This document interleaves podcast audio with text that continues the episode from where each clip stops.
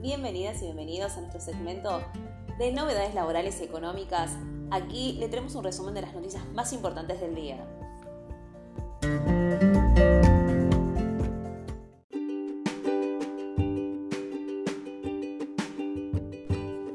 El gobierno oficializó el decreto por el cual se crea un régimen para que las exportaciones de soja se liquiden hasta el 30 de septiembre a un tipo de cambio de 200 pesos puntualmente el decreto 576 de la necesidad y urgencia, que el programa del incremento exportador, que incluye a la soja y a sus subproductos.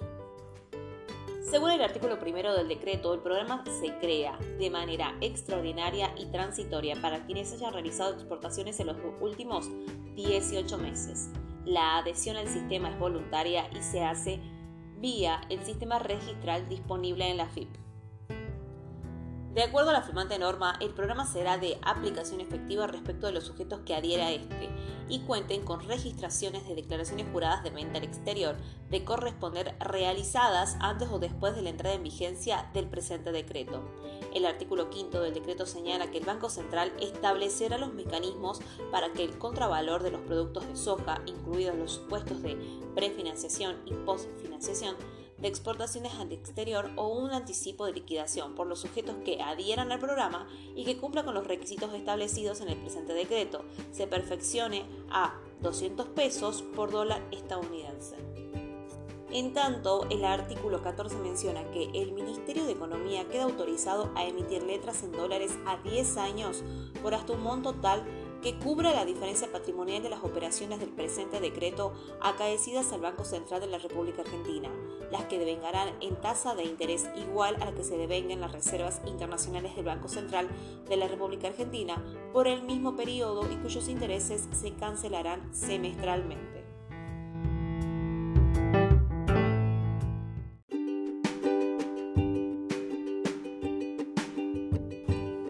Presentan proyecto de ley para prohibir las comunicaciones de empleadores fuera del horario. La senadora de Frente para Todos, Anabel Fernández Agasti, presentó un proyecto de ley que modifica el artículo primero de la ley 11.544 que regula la jornada de trabajo, el cual ya se giró a la Comisión de Trabajo. El proyecto incorpora al artículo primero de la ley 11.544 la expresión entre el cese de una jornada de trabajo y el comienzo de la siguiente quedará prohibido el envío de directivas, consignas y solicitudes de actividades adicionales por medios tales como correos electrónicos, mensajes u otras herramientas tecnológicas. En los fundamentos del proyecto se consigna que las nuevas tecnologías en la mayoría de los casos ha atado al trabajador aún más a su puesto de trabajo y ha flexibilizado aún más las condiciones laborales de las y los trabajadores.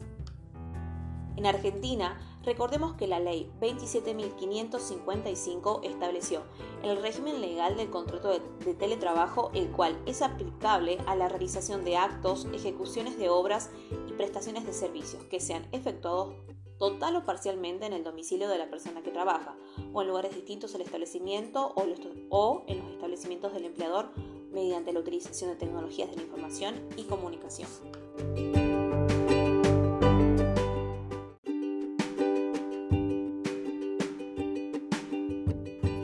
Desde este lunes suben los cigarrillos. ¿Cuánto pasarán a costar?